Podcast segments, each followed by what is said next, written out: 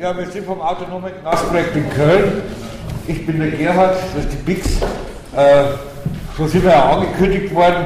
Das autonome Gasprojekt ist wahrscheinlich das älteste linksradikale Anti-Gasprojekt. Ich weiß es nicht so genau, ich bin erst seit 25 Jahren dabei. ja. Ich wollte wollt noch was sagen. Also, äh, ich lasse den Gerhard jetzt äh, hauptsächlich erstmal für die Schwerpunkte setzen. Äh, das ist keinerlei Unterwerfung unter irgendeinen ähm, männliche, männliche Übergewicht, sondern der Gerhard hat einfach viel mehr Knasterfahrung als ich und auch Erfahrung damit, äh, Kämpfe äh, äh, durchzuführen äh, oder von ihnen ranzuleihen. Und von daher lasse ich ihm den Vortritt, ohne dass es irgendeine Unterwerfung ist kurz noch einen technischen Punkt vor, ja. oder zwei. Zum einen fände ich es gut, wenn alle ihre Handys ausmachen, weil es in den letzten Workshop schon ziemlich nervig war, dass wir haben. Und zum anderen würden wir, wie in dem letzten Workshop, auch äh, die Veranstaltung gerne aufzeichnen.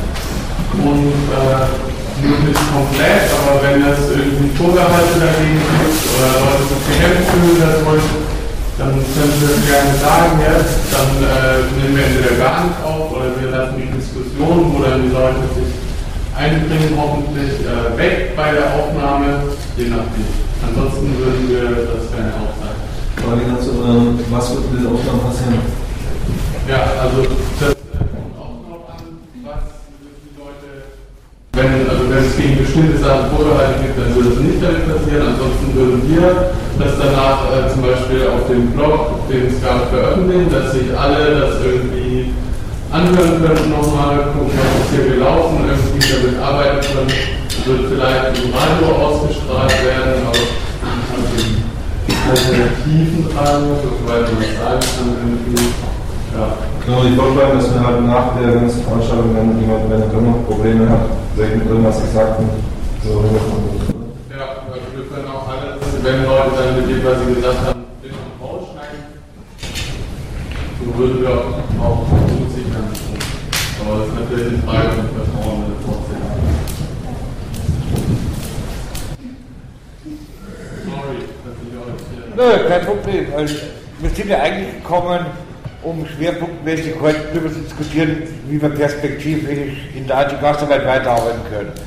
Trotzdem wollen wir euch jetzt noch eine uralte Geschichte erzählen, weil es einfach für uns eine Bedeutung hat und auch der Grund ist, warum wir nach 20 Jahren immer noch entschieden Antigasarbeit machen und nicht wie viele andere irgendwann frustriert aufgegeben haben.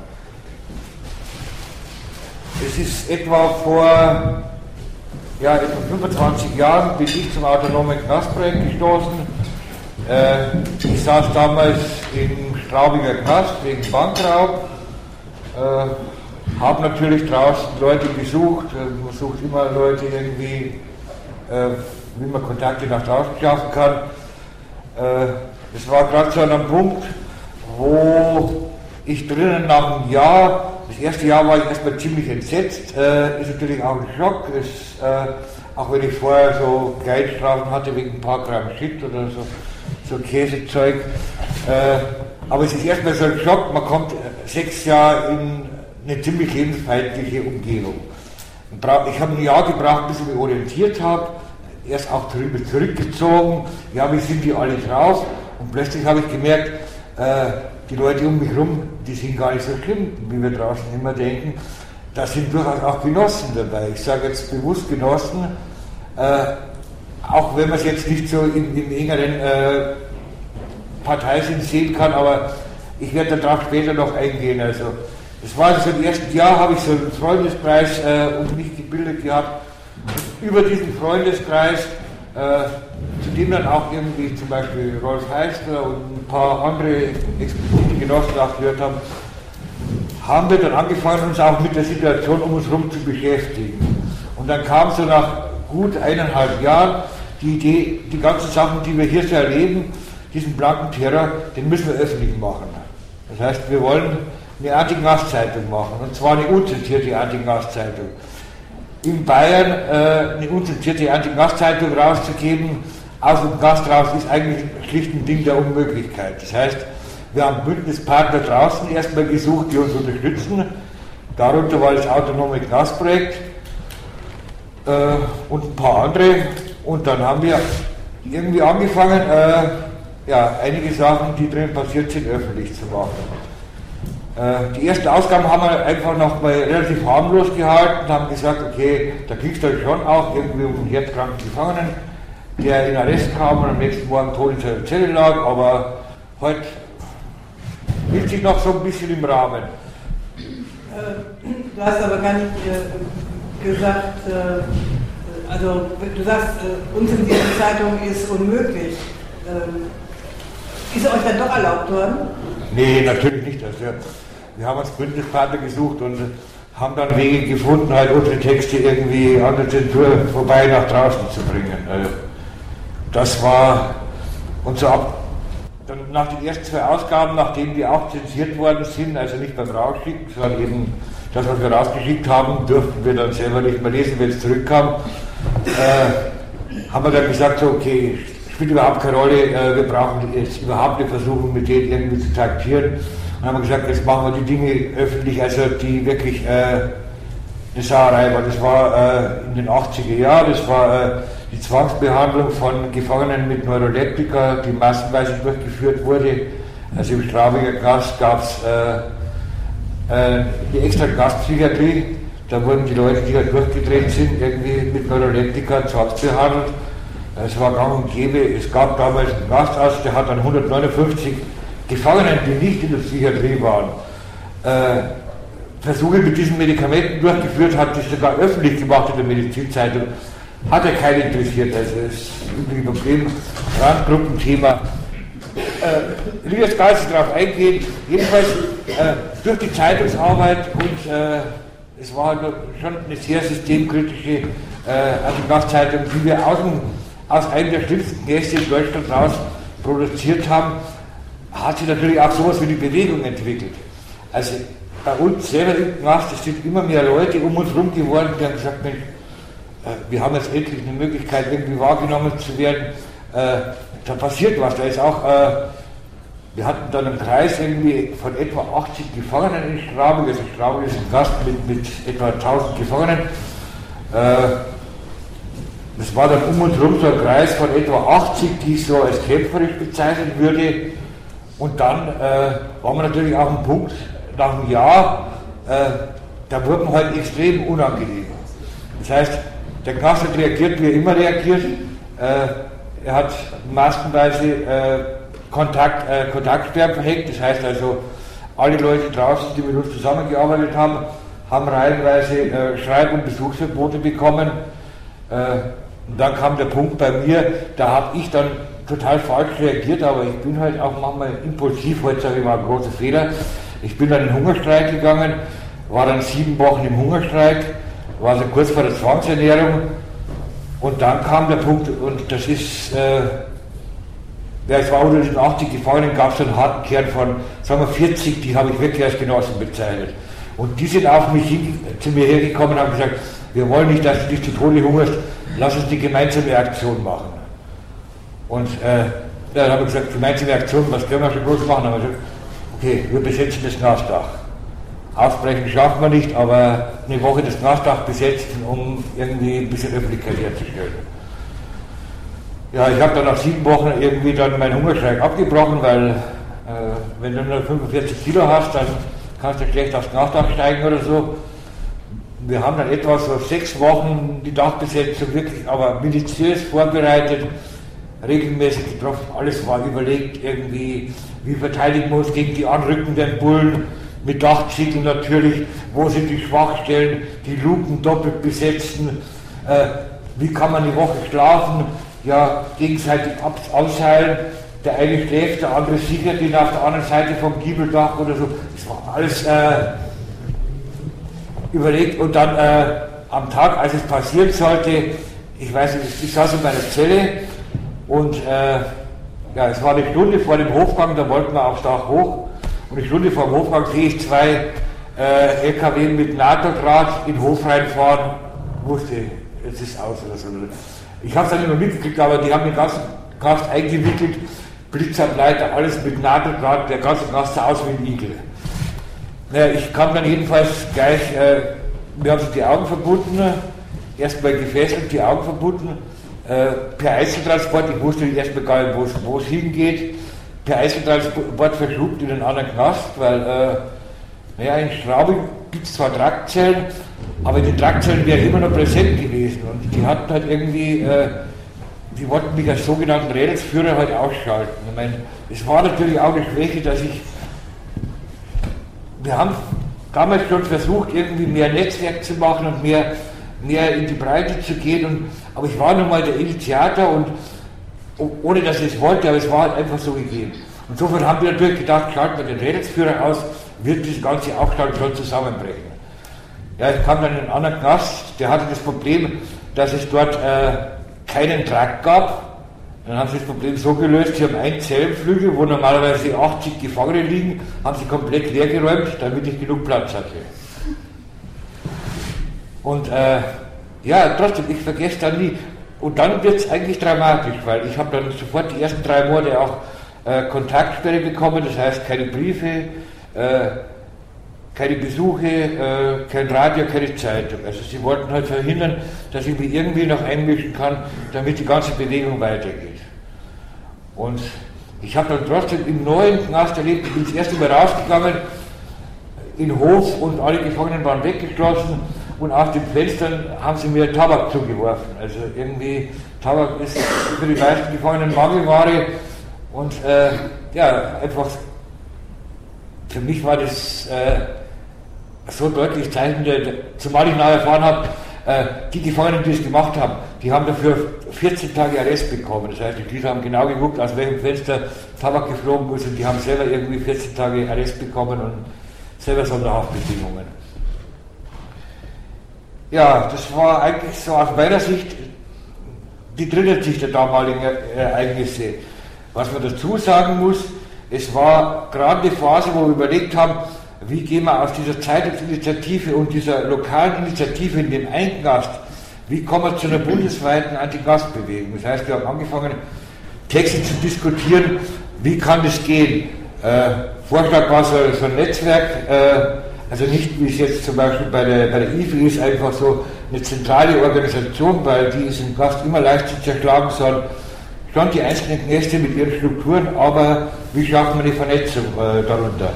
Da waren wir gerade in dem Prozess und äh, ja, dann begann eigentlich die Schwäche, wo wir drinnen dann ausgeschaltet waren durch Isolation und solche Bedingungen, äh, dass dann draußen vieles zusammengebrochen ist. Das heißt, die Unterstützergruppen draußen haben sich zerstritten, äh, teilweise haben sich Leute ganz zurückgezogen, gerade zu einer Phase. Und das ist eigentlich der Anlass, über den wir heute unter anderem auch diskutieren können, wie können wir uns als potenzielle Unterstützer draußen in solchen Kampfsituationen verhalten, wie sollten wir uns verhalten, wie kann die Kommunikation zwischen drinnen und draußen verbessert werden, das sind so Fragestellungen.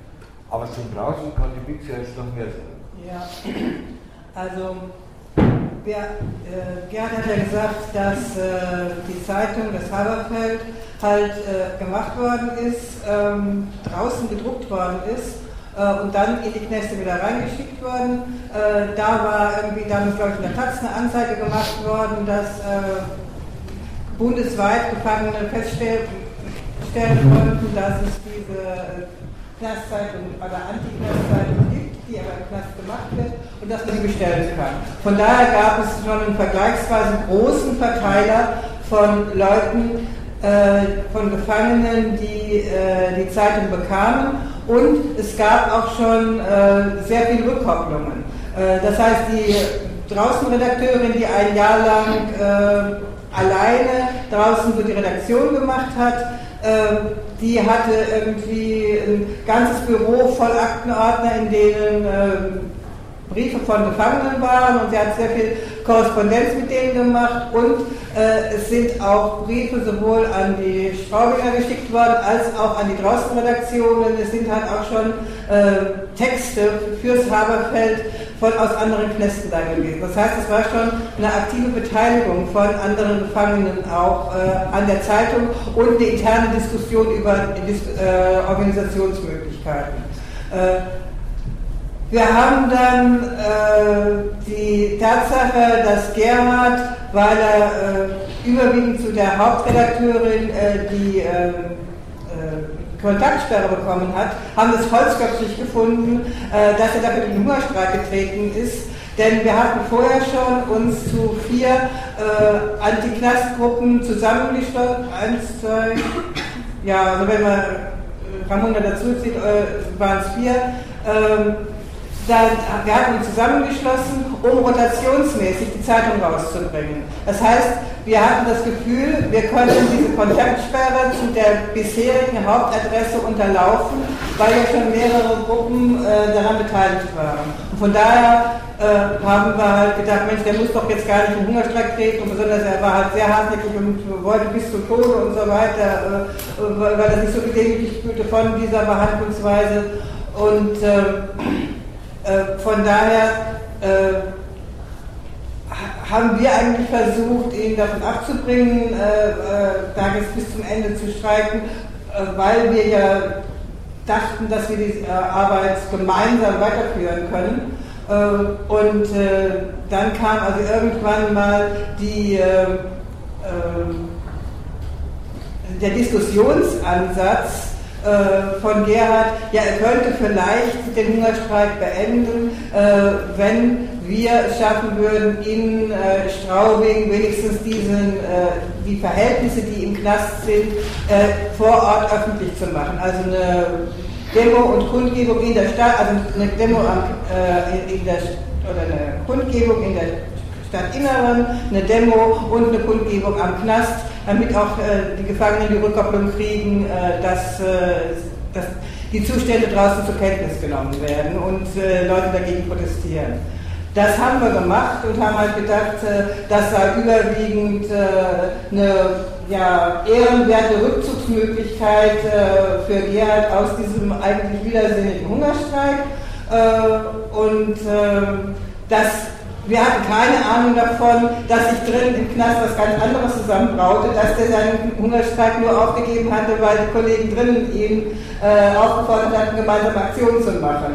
Äh, und äh, dann kam äh, relativ kurz, nachdem wir diese ähm, Demonstration und Kundgebung in Straben gemacht haben, die Mitteilung, äh, dass die beiden Hauptredakteure vom Haberfeld äh, in verschiedene Knäste verschickt seien und äh, dass äh, Gerhard halt äh, in äh, totale Kontaktsperre habe. Wir konnten halt drei Monate auch überhaupt keinen Kontakt zu ihm aufnehmen. Äh, und ja, ich muss sagen, ich war damals relativ gelähmt, äh, was man tun sollte, denn die Qualität dieser Initiative war halt, dass diese Zeitung, die gerade auch eine Anfang sein sollte für Vernetz praktische Vernetzung unter den Gefangenen, dass es eine Drinneninitiative war. Äh, und jetzt waren äh, die Hauptträger dieser Initiative und äh, jetzt gerade die Vernetzung war Gerhard auch der, der Haupt, äh, die Haupttriebfeder. Der war unter ganz besonders äh, äh starker äh, Isolation. Also äh, an dem anderen Redakteur konnte ich schreiben, konnte sagen, hm, hättest du was dagegen, wenn wir jetzt äh, äh, ohne Gerhard äh, trotzdem weiterhin Haberfeld rausbringen? Äh, und äh, der hat gesagt, nee, macht was er wollt, aber ich habe eigentlich nicht mehr so großen Bock da drauf. Äh, und ich hatte halt die totale, ähm, den Vorbehalt, dass ich keine Stellvertretungspolitik machen wollte und dass solange wie ja, die Drillinitiative nicht so garantiert hat, äh, ich mich nicht trauen würde, so dass, äh, die Sache zu übernehmen. Äh, dazu muss ich sagen, dass ganz kurz vor äh, dem, äh, der, der, Zwangsverschleppung äh, der, von Gerhard und Lugi ein Manuskript wieder für ein, für ein neues Haberfeld rausgekommen war und das war das Manuskript, was zum ersten Mal, was war vorher festgelegt, dass wir das drucken sollten. Und äh, irgendwie hab, äh, hat dann jemand aus unserer Gruppe äh, gesagt, wir könnten das doch besonders clandestin machen und nicht zu einer Druckerei bringen, sondern selber machen. Äh, er hätte gerade irgendwie äh, ein Sonderangebot, so eine Kopiermaschine, so eine Industriekopiermaschine zu bekommen.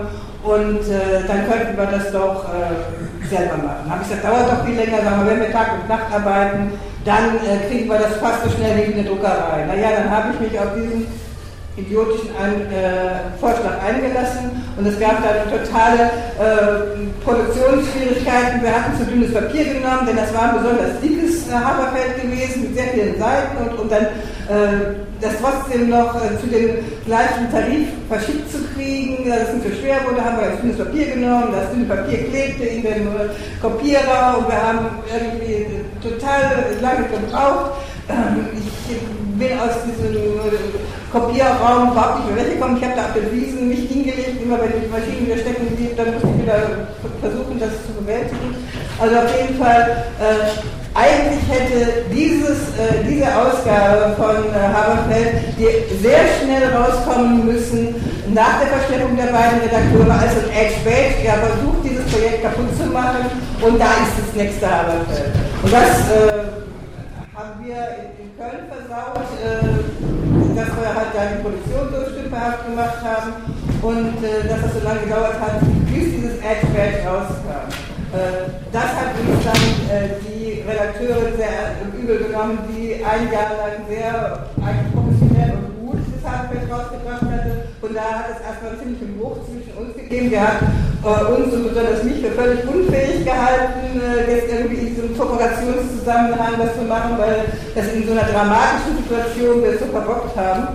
Ähm, und äh, andererseits äh, hat es aber auch äh, ja, innerhalb mit den beiden bei den beiden anderen Gruppen, die mit in dem Bündnis waren, Kritik an der Aktion gegeben äh, und äh, Kritik aneinander und so weiter. Also irgendwie waren, sind wir sehr schnell, äh, war es sehr schnell so, dass wir kaum noch miteinander kooperieren konnten. Wir hatten zwar noch irgendwie äh, drei oder vier äh, gemeinsame Treffen, äh, um zu schauen, wie es weitergehen könnte aber äh, wir haben kaum noch was zusammen zustande bekommen und äh, Ramona, die ja vorher die Zeitung rausgebracht hatte, hatte überhaupt kein Vertrauen mehr gehabt zu keiner der äh, drei Gruppen, die mit ihr zusammenarbeiten wollten, weil, weil unsere Uneinigkeit und unsere unterschiedlichen Positionen äh, eben gar keine Einheit mehr darstellten, sodass wir dann auch gar keine Texte mehr gekriegt haben. Das heißt, sie hat dann äh, Material für noch mehrere Haberfelds, äh, geplante Haberfelds bekommen. Und hat daraus ein grandioses Jahrbuch gemacht, in dem sie also irgendwie äh, alles äh, mit christlichen Überschriften äh, versehen hat, also einfach die Originalüberschriften der Texte weggenommen hat und dann irgendwelche christlichen Überschriften drüber gemacht hat, die, wenn man da, nachher draufschaut, auch einen inhaltlichen Zusammenhang hat. Aber erstmal war es also irgendein Bibelzitat oder sonst etwas.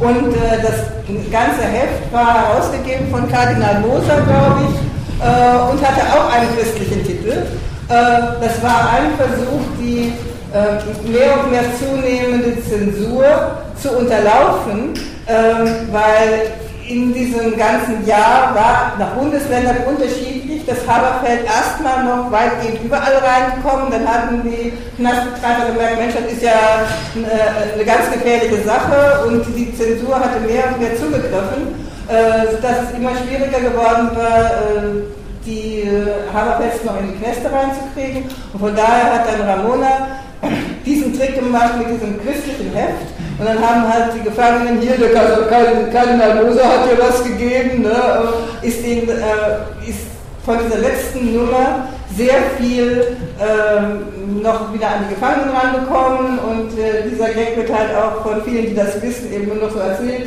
dass das also wirklich eine tolle Sache war, die äh, Zensur zu unterlaufen. Andererseits äh, äh, ja, habe äh, ich sehr unter dieser letzten Nummer gelitten, denn sie war offensichtlich als letzte Nummer gedacht und irgendwo unten im, im nicht festgedruckten Text auch geschrieben, äh, dass das wohl so die letzte Nummer einer Serie von anderen Veröffentlichungen sei, ähm, weil äh, eigentlich vorgesehen war, dass äh, zum Thema Zensur und Zwangsarbeit wir in Köln zum Beispiel wieder die Produktion machen sollten, aber wir haben halt nie die Texte dazu bekommen. Und in dieser christlichen Nummer waren halt zu vier, drei verschiedenen Themen oder vier verschiedenen Themen alles zusammengepackt, also auch zu Zensur und Zwangsarbeit. Und wir konnten von daher nichts mehr machen.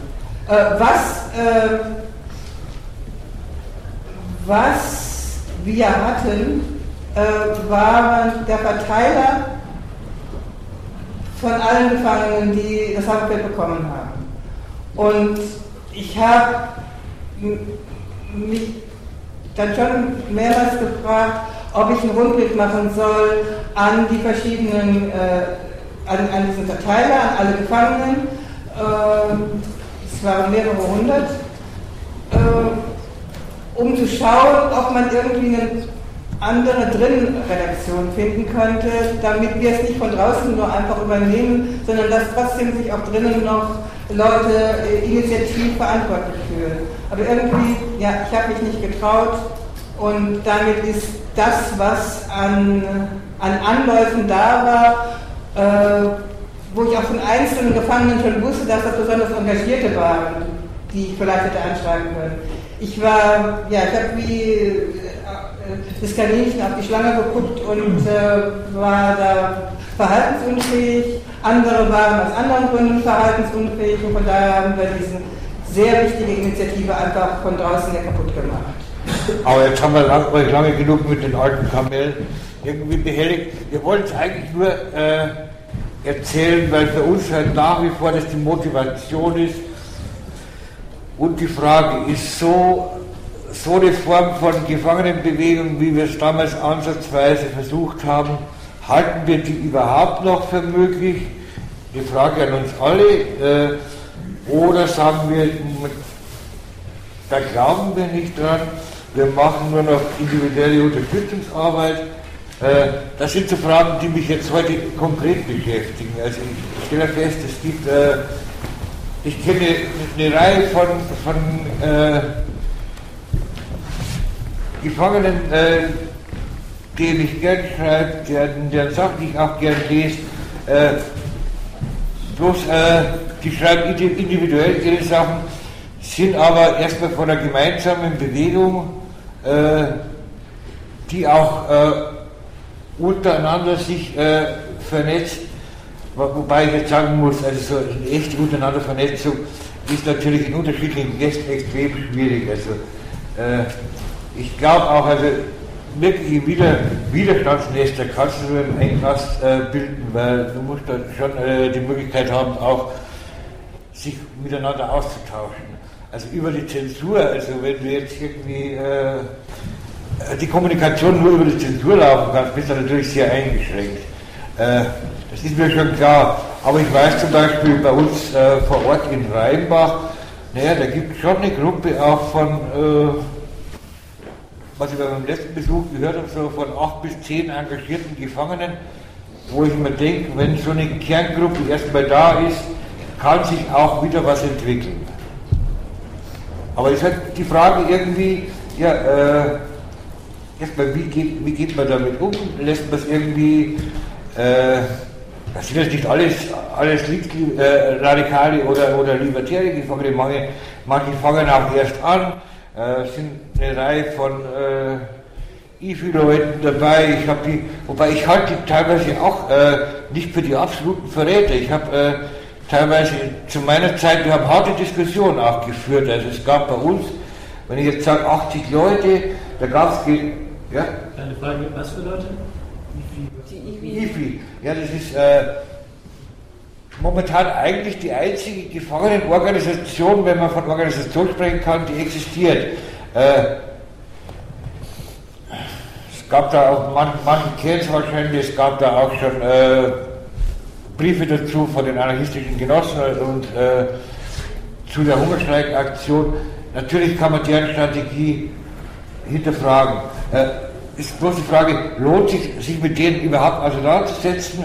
Äh, lohnt sich äh, zu versuchen, da was weiter zu bewegen, oder strebt man das von vornherein nicht mehr an? Also ich habe heute in Gesprächen auch gehört, dass manche sagen, unsere Kraft reicht ohnehin nur noch für mehr oder weniger individuelle Unterstützungsarbeit.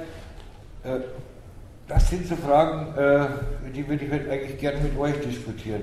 Und wenn äh, die andere Frage wäre, äh, ist auch die Frage an die gefangenen Genossen, äh, inwieweit sie sich dann in solche Gruppen wie die IFI mit einbringen. Also ich weiß zum Beispiel vom José, der ist mit denen in Rheinbach, äh, dass der schon versucht auch, äh, ja,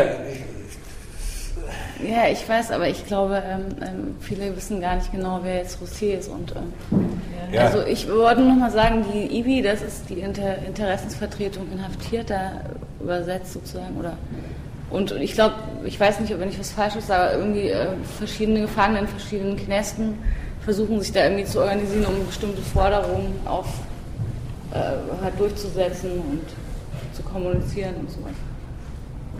Das ist sozusagen die äh, legale Organisierungsform für Gefangene. Also wir können da Vertreterin regeln, ne? Oder, oder nee, nee, nee.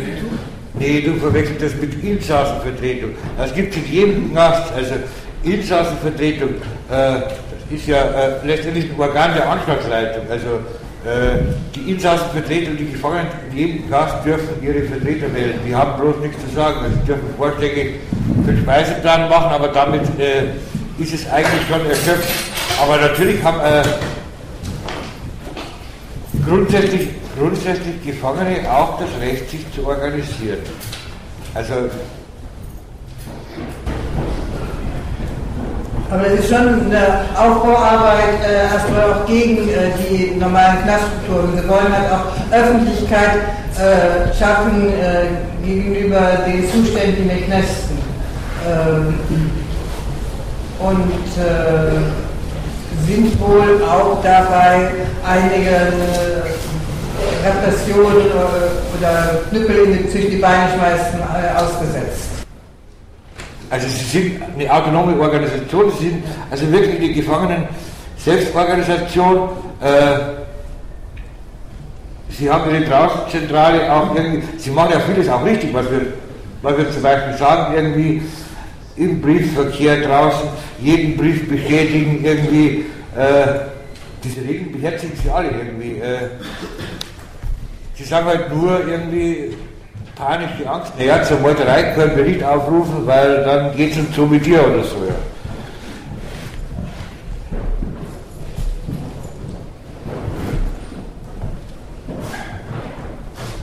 Aber die, die eigentlich entscheidende Frage ist, äh,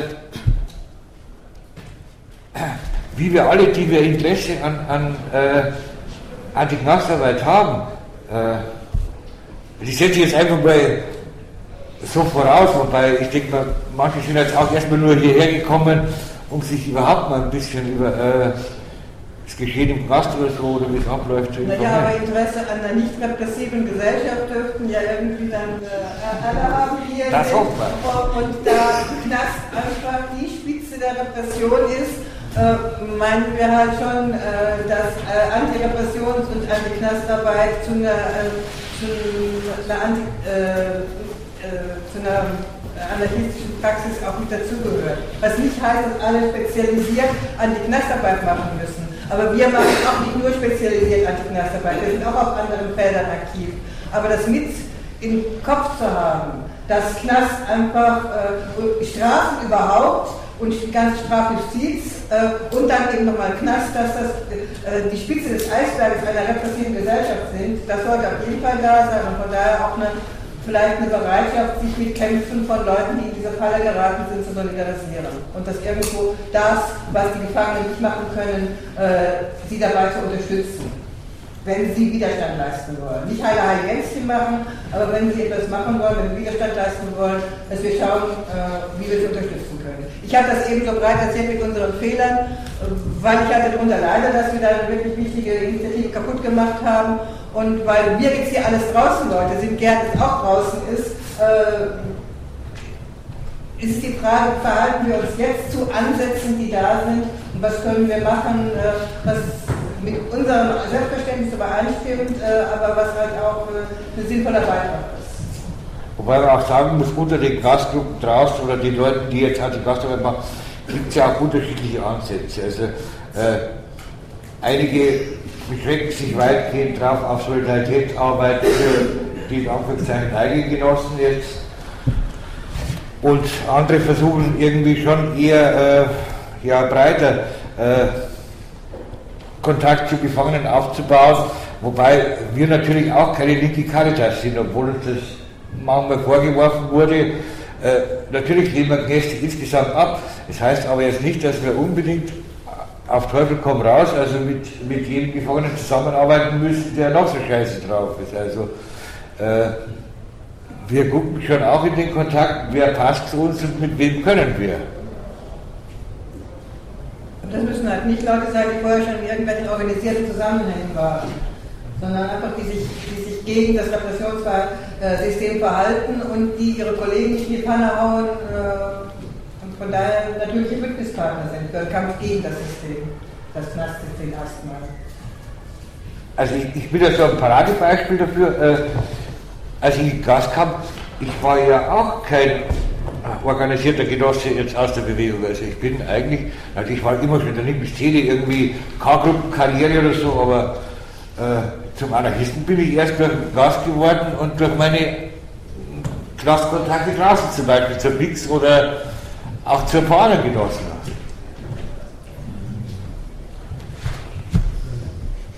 Ich wollte so eine Frage stellen, nach an sich, mich interessiert das voll, aber ich habe da noch überhaupt nichts von, also weiß gar nicht drüber gelesen. Ähm, mich würde es interessieren, wie man so sowas anfängt. Also, wenn man jetzt ein paar Leute hat und motiviert ist, ähm, wie geht es dann überhaupt erst los? So? Also, Wie baue ich Kontakte auf? Mit wem? Mit wem kann ich schreiben? Oder? Naja, es gibt Adresslisten, also heute äh, Nachmittag äh, bei den ABC-Leuten gibt es äh, Adresslisten. Über uns, über uns kann man Adressen von Gefangenen, zu denen wir Kontakt haben, irgendwie bekommen oder so. Und das ist halt einfach der erste Schritt, wenn man sich darauf einlässt, mal einen Briefkontakt aufzunehmen. Wobei ich dann auch immer sage, äh, naja, man muss sich schon bewusst sein, wenn man es anfängt, äh, muss man wenn man den ersten Brief schreibt, muss man zumindest einen zweiten schreiben, warum man keinen dritten mehr schreiben will.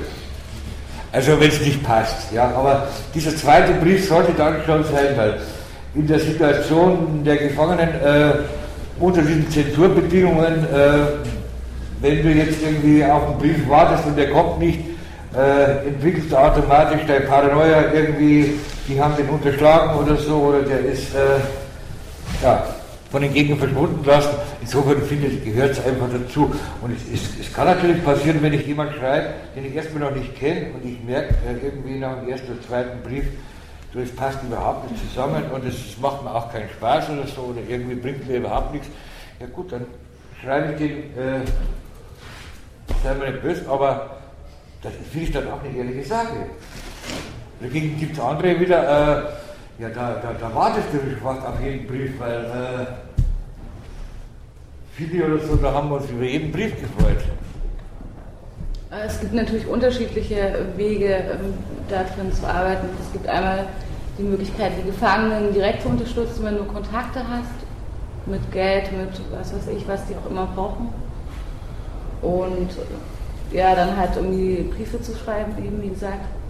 Grundsätzlich auch Öffentlichkeitsarbeit über über Verhältnisse im Knast, wie es den Leuten da geht oder an was sie halt selber gerade dran sind und so. Also es gibt schon auf jeden Fall verschiedene Ebenen, wo man ähm, aktiv sein kann. Also als Praxis im autonomen Knastprojekt war es für uns immer wichtig, Öffentlichkeit äh, mit Gefangenen zu machen. Das heißt also gerade das, was die Gefangenen aktuell aus den Knästen berichtet, kritisch aus den Knästen berichtet haben, halt öffentlich zu machen. Also eben lange Zeit eben in der lokalen Zeitung oder in verschiedenen lokalen Zeitungen, also der, der linken Bewegung, der Selbsthilfebewegung. Ähm, jetzt, äh, wo wir die Zeitung nicht mehr rausbringen können, machen wir, haben wir auch angefangen, äh, zu machen, also äh, um das Radio zu machen. Ähm, also gerade das finde ich halt eine ganz wichtige politische Arbeit. Knast ist so beiseite gedrängt äh, und äh, es gibt so äh, blöde Geschichten mit Hotelvollzug und sonstigen, also so Propaganda, die herrschende Propaganda, die gemacht wird, äh, dass ich es sehr wichtig finde, dass Gefangene sich durch unsere Hilfe Öffentlichkeit schaffen können. Und damit man sieht, dass also da drinnen halt auch Leute sind, die äh, äh, ihre Situation darstellen können und die sie auch bereit und fähig sind, sich zur Wehr zu setzen.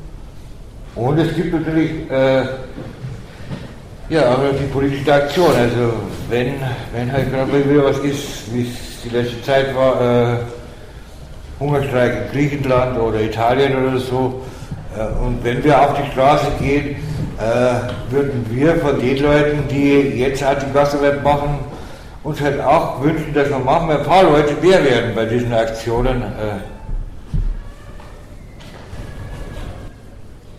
Und eins wäre mir halt noch wichtig auch, äh, dass wir politisch in der Auseinandersetzung mit den Gästen, wir, haben, wir sind ja manchmal auch, und da geht es uns genauso, wir sind manchmal furchtbar aktionistisch, machen eine Aktion wie, äh, ja, als der Hungerstreik in Griechenland war, äh, waren wir beim griechischen Konsulat, haben da schön unser Spektakel gemacht und dann hat sich kein Mensch, einschließlich von uns mehr, darum gekümmert, äh, was ist denn draus geworden. Es gab dann dieses Versprechen, äh, es kommen äh, 7000 Leute raus oder 5.000 bis 7.000 war die Rede davon.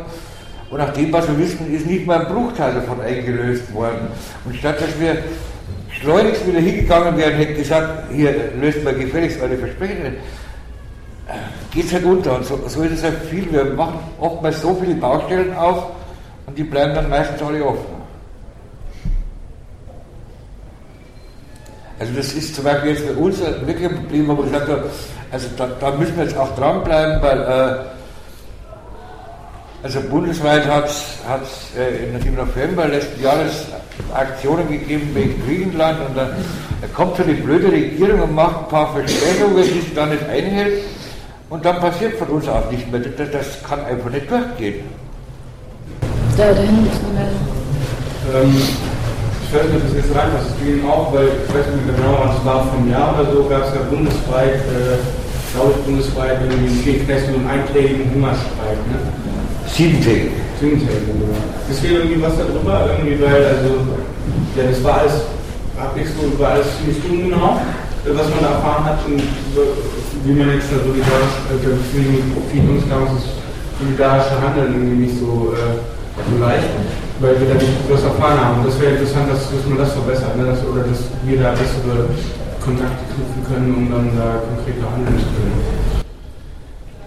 Ja, äh, ich weiß nicht, wie es unten am Büchertisch aussieht. Also eigentlich müssten so in den äh, entfesselt aus den aus der Zeit müssten äh, jede Menge äh, Berichte eigentlich drin sein. Also ich kann nur sagen, es haben sich so äh, etwa 560 oder 570 Gefangene an diesem Hungerstreik beteiligt, äh, war auf sieben Tage befristet. Äh, ja, die Justiz hat gesagt, also der Presse gegenüber, es hätte nie ein Hungerstreik stattgefunden, weil nach Justizlogik ist es ja erst ab dem achten Tag ein Hungerstreik, also sieben Tage ist noch kein Hungerstreik.